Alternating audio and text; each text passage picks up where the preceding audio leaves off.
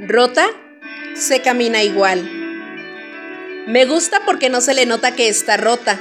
Me contagia esa idea de que se puede ser feliz a pesar de tener un corazón despedazado. Yo sé que así lo tiene.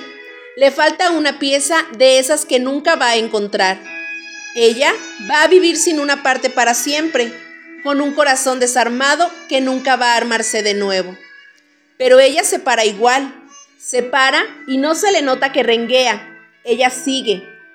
Sigue jugando con esas piezas que le quedan, sabiendo que nunca más va a volver a tener el rompecabezas armado arriba de la mesa. Ella sigue caminando con ese vacío incrustado en el pecho. Sigue jugando con lo que le queda. Guarda el dolor de la pieza que le falta para otro momento. Ella sigue parando. No está sanada, no va a sanar, lo sabe, pero se para con la fortaleza de que sabe que así es la vida.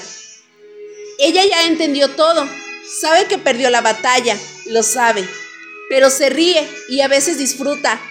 Ella contagia la idea de que se puede, que aún rota se puede si se quiere. Ella perdió justo lo que no tenía que perder.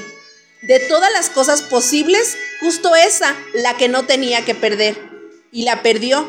Y le duele en el pecho y en la garganta extraña.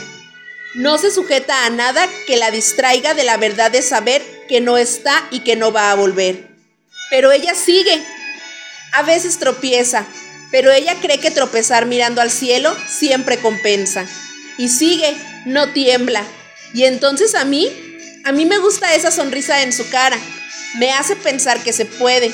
Me gusta ver que sigue con lo que tiene y que no busca reemplazos. Me gusta verla porque me planta una evidencia que me cuesta, me cuesta asumirla, sí. La gente rota puede seguir su curso, pueden ser felices, ella es feliz. La sonrisa no miente, la mirada tampoco. Ella, ella es feliz y está hecha pelota, no es careta, no es valiente, es simplemente una mujer que rota camina igual.